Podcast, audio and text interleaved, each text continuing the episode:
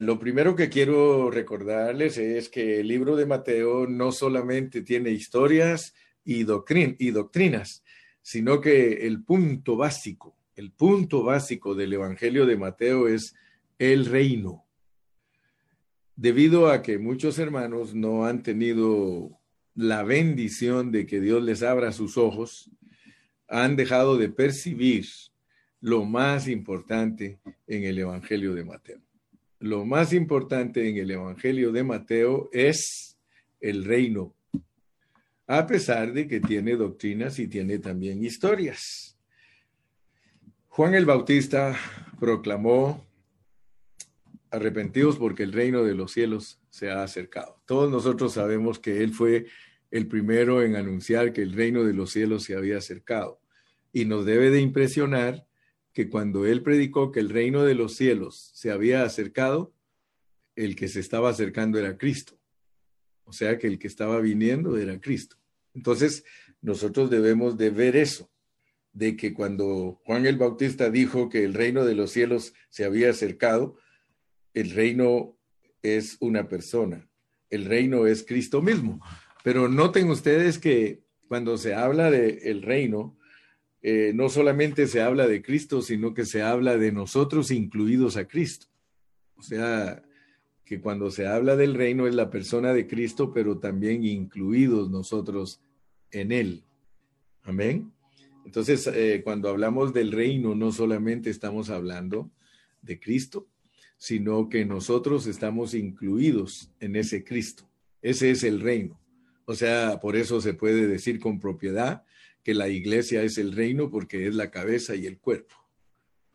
Eh, expresamente, todos debemos entender que el reino eh, se podría decir en una forma ya formal eh, es la iglesia porque el Señor dice ahí en Mateo 12, 28 que si Él por el Espíritu Santo echa fuera a los demonios, ciertamente el reino de Dios ha llegado. Así que era una, eh, como un adelanto del Señor al decir que si Él por el Espíritu Santo echaba fuera a los demonios, que el reino de Dios había llegado, está dando un adelanto, está dando un indicio, una indicación de que cuando Él resucitara y fuera el espíritu vivificante, que el reino se estableció. Entonces, eh, la realidad es que el reino de Dios debe de entenderse que es el, el gobierno del Espíritu Santo desde nuestro interior.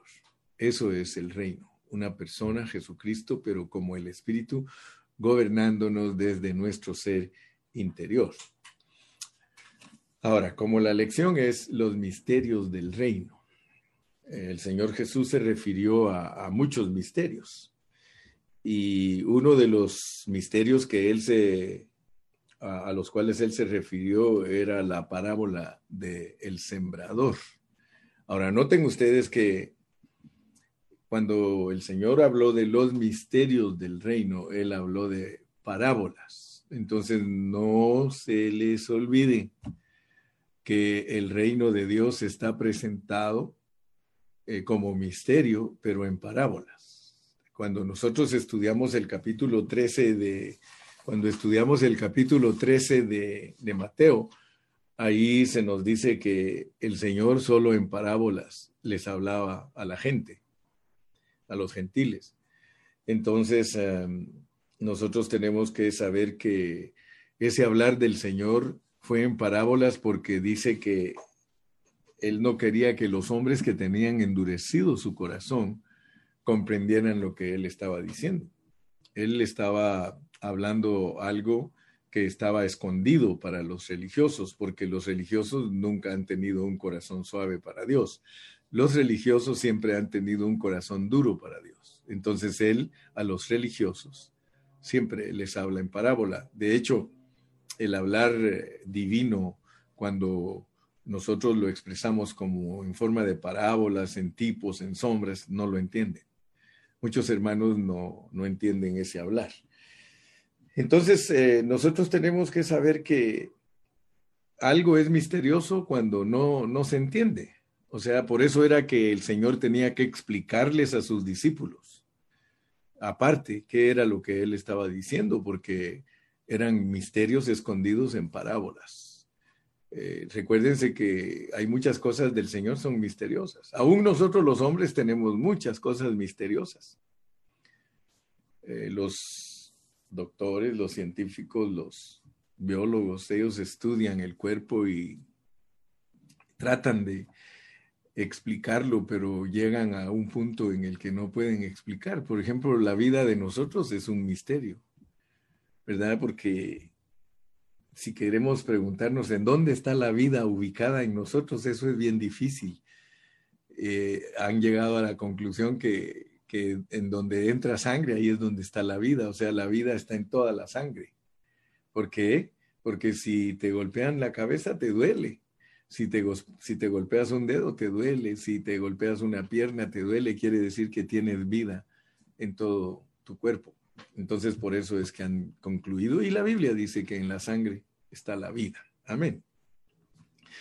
Entonces, eh, hay misterios que nos, cuesta explicarlos. Y aún hay misterios eh, más profundos a veces, porque el cuerpo, aunque es misterioso, el, hombre le atina un poco. Pero hay otro misterio, el espíritu del hombre. Yo quiero que veas eso. El espíritu del hombre es un misterio. Eh, la, Biblia nos habla de, ese misterio. Otro misterio que hay en el hombre es el corazón del hombre, ¿verdad? Eh, de hecho, la Biblia dice que el hombre tiene dos corazones tiene un corazón físico y un corazón psicológico. Tiene un corazón físico donde pompea la sangre para todo el cuerpo, pero tiene un corazón psicológico donde tiene su sentimiento, intelecto, su voluntad. Así que hay muchos misterios, pero vamos a entrar a la materia porque el capítulo 13 nos revela, nos revela siete misterios. El Señor usa todo el capítulo 13 de Mateo para hablarnos de siete misterios. Y nosotros para entender esos misterios tenemos que abrir nuestro corazón, pero debemos de entender. ¿Por qué les dije que uno de los misterios también es el espíritu del hombre? Porque miren cómo empieza el capítulo 5 de Mateo. Bienaventurados los pobres en espíritu. Eh, o sea que se recuerdan que desde hace mucho tiempo hemos estudiado acerca de la hermenéutica y la hermenéutica es la ciencia que sirve para interpretar Biblia con Biblia. Esa es la hermenéutica. Y la hermenéutica tiene unos principios. Por ejemplo, hay un principio que es fundamental en la hermenéutica y ese principio es, es el, valga la redundancia, el principio de los principios. O sea que la, hermenéutica tiene un principio que es fundamental, que se llama el principio de la primera mención, el principio de la segunda mención, y ya después de tres, ya lo pone como algo poli, poli, eh, varias, ¿verdad? Entonces, es importante que nosotros entendamos que cuando se habla del espíritu del hombre eh, en Mateo, eh, se habla del espíritu del hombre, o sea, dice, bienaventurados los pobres en espíritu, porque de ellos es el reino de los cielos. Fundamental para todos nosotros saber que el espíritu del hombre es un misterio porque allí en Mateo se siembra la semilla del el espíritu del hombre. Ahí se, se siembra la semilla del espíritu del hombre para entender que en ese espíritu Dios va a depositar algo. A pesar que desde el Antiguo Testamento se habla del espíritu, pero no estaba tan detallado como en el Nuevo Testamento el espíritu del hombre. Y debemos de ver entonces que ese misterio eh, nos ayuda para que nosotros entendamos que Dios en nuestro espíritu va a sembrar la semilla del reino. ¿Verdad? Eh, el Señor eh, les, les dijo a sus discípulos, si ustedes se recuerdan en el capítulo 13, vamos al capítulo 13 de Mateo y leamos los versículos del 11 al 15. 13, Mateo 13, versículos del 11 al 15. Dice de la siguiente manera. Dice, Él respondiendo les dijo, porque a vosotros os es dado saber los misterios del reino de los cielos, mas a ellos no les es dado. Porque a cualquiera que tiene se le dará y tendrá más, pero al que no tiene, aún lo que tiene le será quitado. Por eso les habló por parábolas, porque viendo no ven y oyendo no oyen ni entienden. De manera que se cumple en ellos la, profecía de Isaías que dijo, de oído, de oído oiréis y no entenderéis, y viendo veréis y no percibiréis, porque el corazón de este pueblo se ha engrosado, y con los oídos oyen pesadamente, y han cerrado sus ojos para que no vean con los ojos y oigan con los oídos, y que con el corazón entiendan y se conviertan. Se da cuenta entonces que lo que le dije es verdad, que el Señor habló, habló por parábolas para que los de duro corazón no entiendan. Pero todos los que somos pobres en espíritu, nosotros sí podemos escuchar y podemos entender porque Él nos explica. A todo el que es pobre en espíritu y de corazón puro, Él explica. Entonces es lindo entender eso. Luego hay otro misterio que se relaciona con el hombre en su, eh, en, su espíritu y ese misterio es de que allí es donde Dios se va a sembrar. No se les olvide que hay un texto clave que nos dio el apóstol Pablo en Primera, primera Tesalonicenses 5:23 para que todo vuestro ser, espíritu, alma y cuerpo sean irreprensibles para la venida de nuestro Señor Jesucristo. Y aún podríamos decir que el corazón del hombre también es un misterio a pesar de que gracias a Dios ya sabemos que el corazón es la mezcla del alma con una parte del espíritu. O sea, sentimiento, intelecto y voluntad más conciencia igual corazón. Gloria a Dios. Muy bien, entonces sigamos con los siete misterios. Mateo 13 revela que hay muchos misterios que se relacionan con el reino de los cielos y las parábolas en este capítulo no son solamente historias y doctrina. Eh, se recuerdan que estamos enfatizando en eso, sino que el tópico principal es el reino, el reino, el reino. Gloria a Dios. Entonces, eh, aquí en Mateo 13, ahí vamos a encontrar eh, la parábola de la cizaña, la parábola de la semilla de mostaza, la parábola de la levadura, la parábola del tesoro, de la perla y también eh, de la red. Ahí vamos a ir eh, viendo todas esas parábolas. Entonces, entremos a la parábola número uno, la parábola de el sembrador, el sembrador. Primero que todo, el Señor se comparó a sí mismo como un sembrador. Importante que ustedes lo entiendan. Muchos profesores de la Biblia y muchos cristianos eh, todavía no han comprendido que el Señor se revela en Mateo como sembrador, no como profesor ni como maestro. ¿Se recuerdan ustedes que cuando Él se presentó con Nicodemo, Nicodemo lo trató como maestro porque la mente religiosa siempre quiere enseñanzas. Por eso siempre yo los eh, exhorto a ustedes y les digo, no solo se llenen de enseñanza, porque eso es una mente religiosa. Apliquen la parábola. Él es el sembrador. Si lo ven como sembrador, no lo ven como maestro.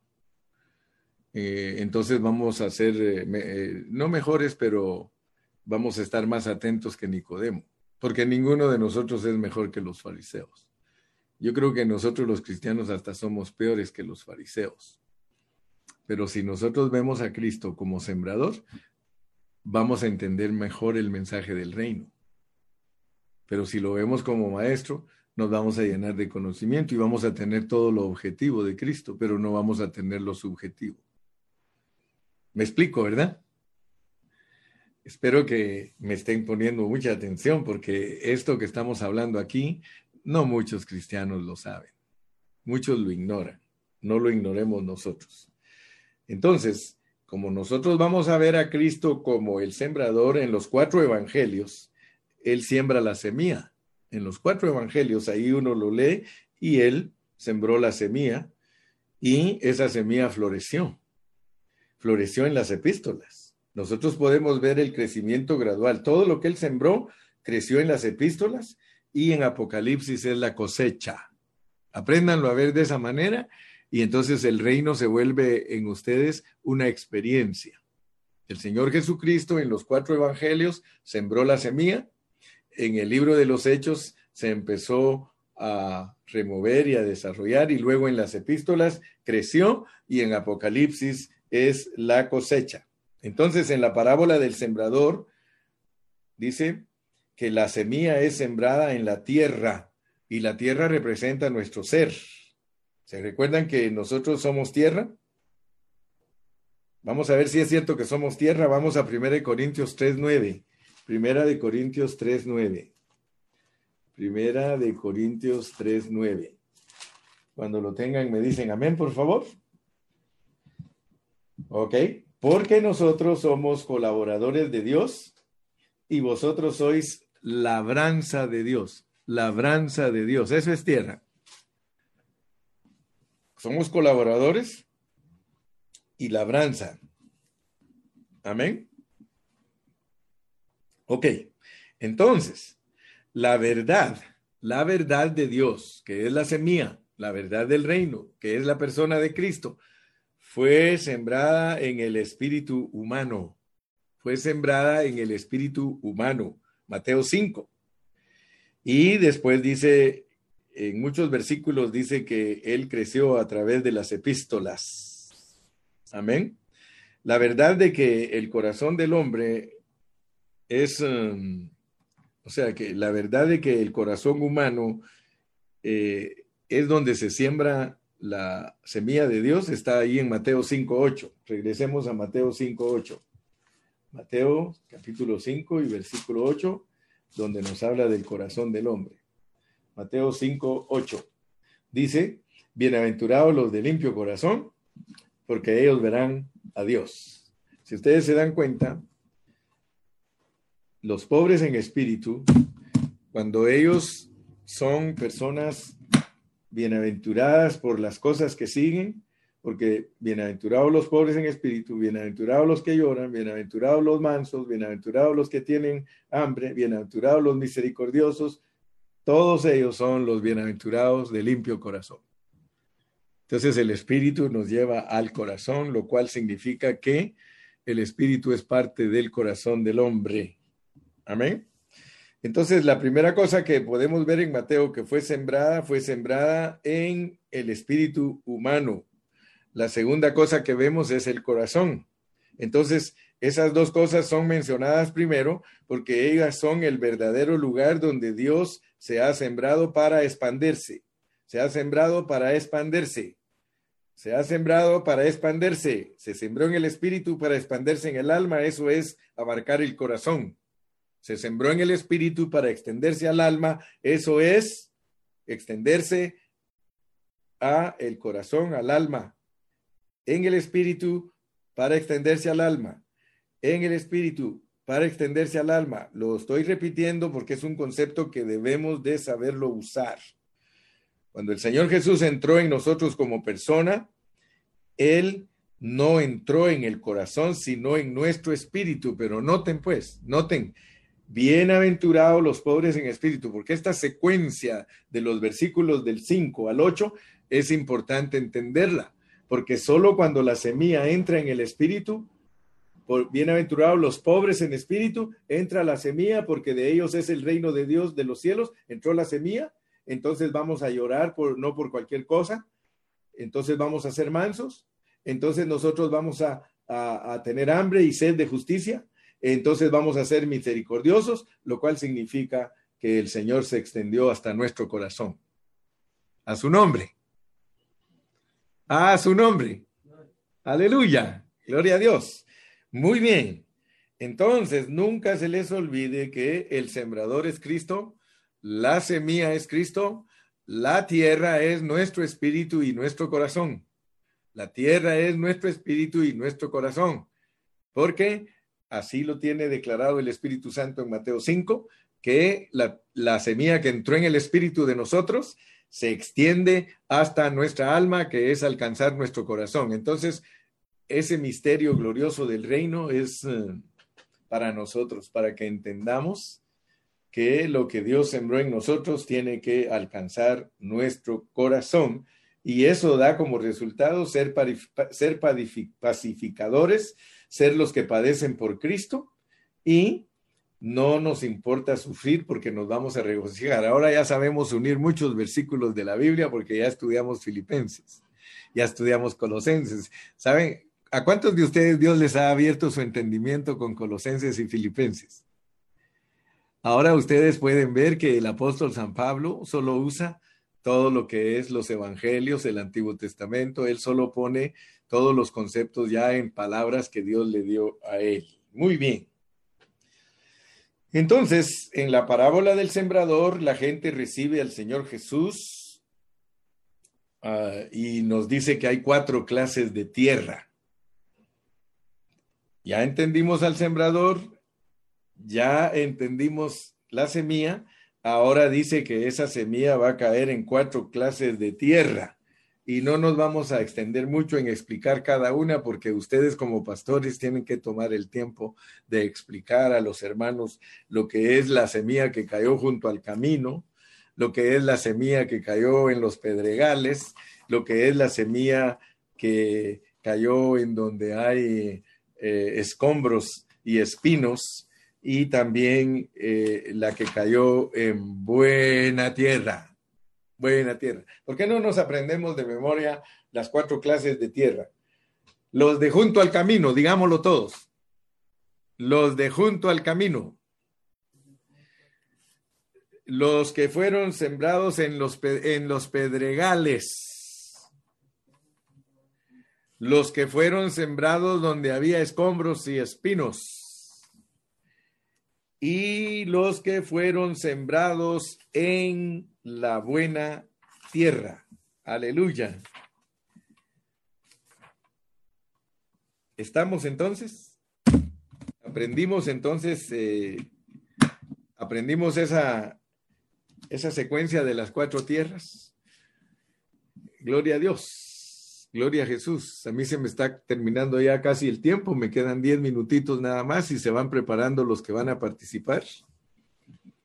Entonces, lo que fue sembrado junto al camino, dice que esto, esto debemos de entenderlo que junto al camino es que no está ni en el camino ni en el campo, sino junto al camino. O sea que esos están eh, cerca de donde hay mucho tráfico de gente, pero no están sembrados en el campo, junto al camino. Luego tenemos a los que fueron sembrados en los lugares donde hay muchas piedras. Debemos de saber que las piedras representan nuestras cosas pecaminosas, nuestro ser natural, nuestras emociones, nuestra voluntad, todo lo que tenemos en la mente. Así que la, la parábola misma nos explica lo que es cada cosa.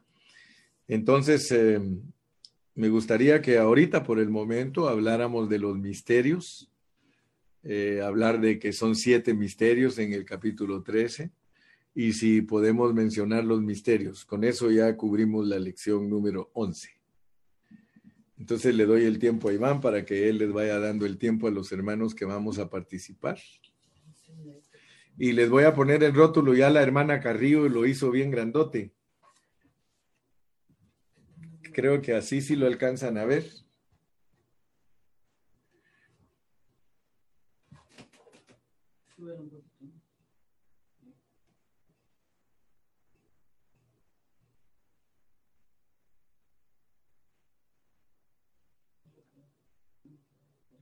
Si le pueden tomar una picture ahí, tómensele la picture y ya lo tienen todos. Y ahorita vamos a recordar que esta línea, esta línea es importante que todos ustedes la entiendan. Esta línea es importante que ustedes la entiendan porque Dios es el soberano, Él es el que tiene el control de todo, va a usar a la serpiente para corromper, pero a través del árbol de la vida restaura a los hombres y aún así Él trata con los hombres buenos y los hombres malos, y ya sabemos lo que va a decidir para los hombres buenos y los malos, pero también sabemos qué va a decidir con los hombres de vida.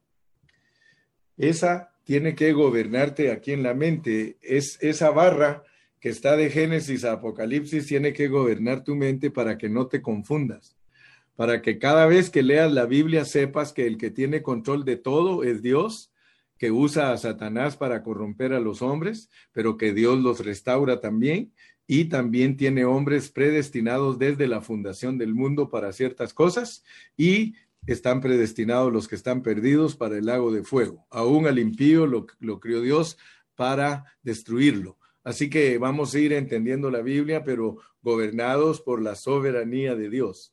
Si a ustedes los gobierna el pensamiento de la soberanía de Dios, ustedes no van a tener problemas de entender la Biblia. Los cristianos tradicionales, debido a la enseñanza mezclada, no alcanzan a ver la soberanía de Dios y por eso se les complica la interpretación de la Biblia. Ellos, aunque quieran interpretarla, nunca van a pegar en el centro porque desconocen la soberanía de Dios la soberanía de Dios es lo más importante para poder interpretar la Biblia correctamente. Y quiero decirles que a muy pocos hombres les ha revelado Dios la soberanía en su escritura. Muy poquitos. Yo no conozco muchos hermanos que Dios les haya revelado su soberanía y por eso tienen toda clase de interpretación. Hay miles de miles de miles de libros escritos errando el blanco todo porque ignoran la soberanía de Dios. Hermano Iván, le paso el tiempo.